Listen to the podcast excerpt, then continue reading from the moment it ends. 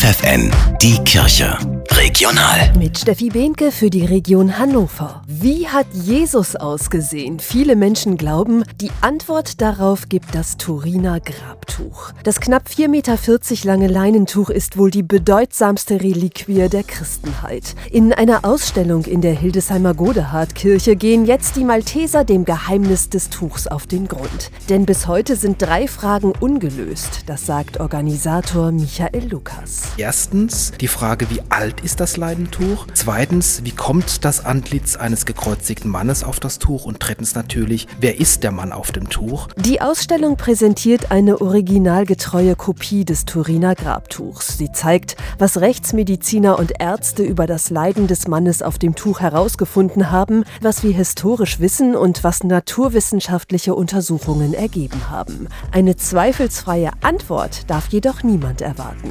Das ist genau die Stärke dieser Malteser-Ausstellung, dass sie eben keine Antworten gibt, sondern das zeigt, was wissenschaftlich bewiesen ist, aber auch genau darlegt, was wissenschaftlich umstritten ist. Höhepunkt der Ausstellung ist eine dreidimensionale Figur. Sie verdeutlicht, wie der Mann auf dem Tuch tatsächlich ausgesehen haben könnte, sagt Lukas. Wenn man denn davon ausgeht, dass das Grabtuch von Turin tatsächlich den gekreuzigten Jesus Christus zeigt, dann würde dies bedeuten, dass diese Figur Jesus Christus darstellen würde. Man könnte dann in unserer Ausstellung Jesus in die Augen sehen. Die Ausstellung in der Hildesheimer Godehardkirche ist noch bis zum 23. April zu sehen.